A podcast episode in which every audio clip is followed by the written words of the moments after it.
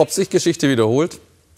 Was für ein historischer Moment das war vor etwas über fünf Jahren unser erster Weltspiegel vor Ort aus Myanmar über die ersten demokratischen Wahlen nach über 50 Jahren. Aung San Suu Kyi war noch Symbol für den Aufbruch, umjubelt am Wahltag. Doch inzwischen fahren in der Hauptstadt Panzer auf, werden Randalierer losgelassen, das Internet abgeschaltet.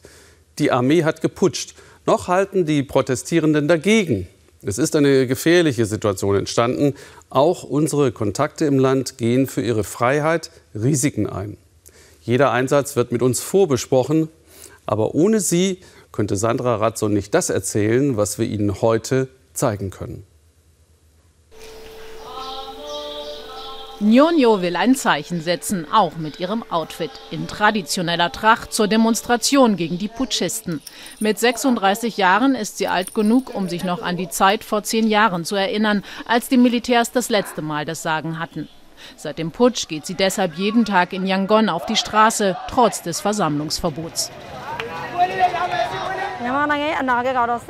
Wenn die Armee regiert, dann werden wir zurückgeworfen auf die Tage, wo wir abgeschnitten waren von Informationen und alles am Boden lag. Das Gesundheitssystem und das Bildungssystem, die Wirtschaft. Deswegen wollen wir keine Militärdiktatur.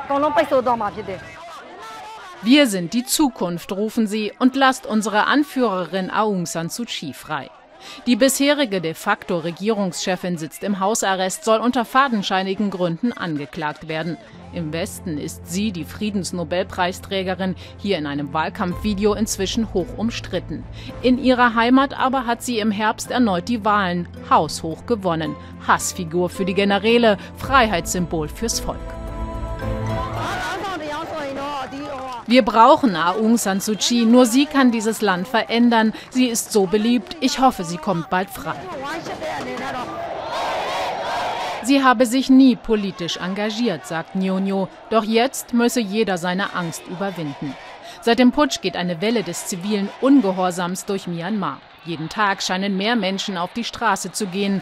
Angefangen hat es mit den Ärzten, es folgten Anwälte, Lehrer, Mönche und sogar manchmal Polizisten.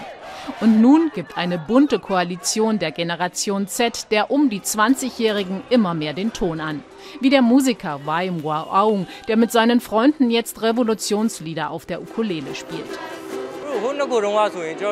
Die Demonstranten in früheren Zeiten der Diktatur marschierten einfach mit Plakaten durch die Straßen, suchten die direkte Konfrontation mit den Militärs. Wir, die Generation Z, kämpfen eher mit Kreativität und Fantasie. In unserer Generation ist jeder ein Anführer.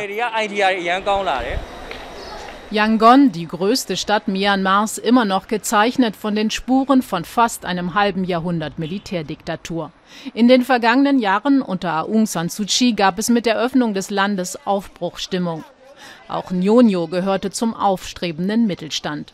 Doch die Geschäftsfrau spürt die Auswirkungen des Putsches bereits.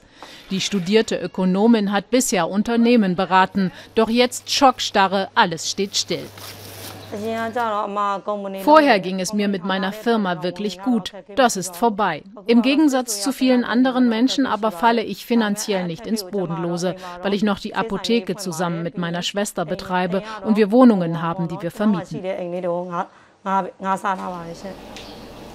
Nyonyo fürchtet, dass ihr Land nun wieder mit Sanktionen überzogen wird und sich die Generäle abschotten.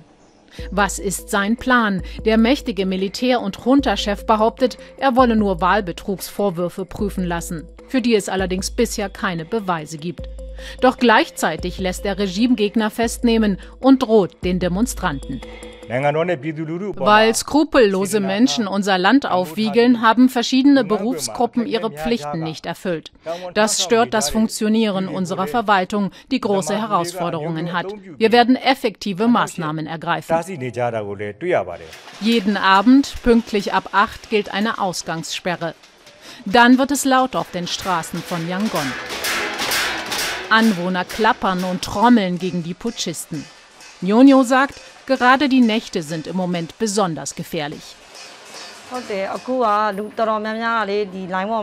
Ich checke die ganze Zeit die sozialen Medien. Auch Freunde und Verwandte warnen, wenn draußen was los ist. Das Militär lässt nachts Kriminelle auf den Straßen marodieren und die Polizei verhaftet dann oft bekannte Kritiker, die tagsüber die Demos organisieren. Der zivile Ungehorsam scheppert durch die Nacht. Die Bevölkerung wird ihren Widerstand keinesfalls lautlos aufgeben. Doch mit jedem Schlag klingt auch die Angst mit vor einem Blutbad durch das Militär.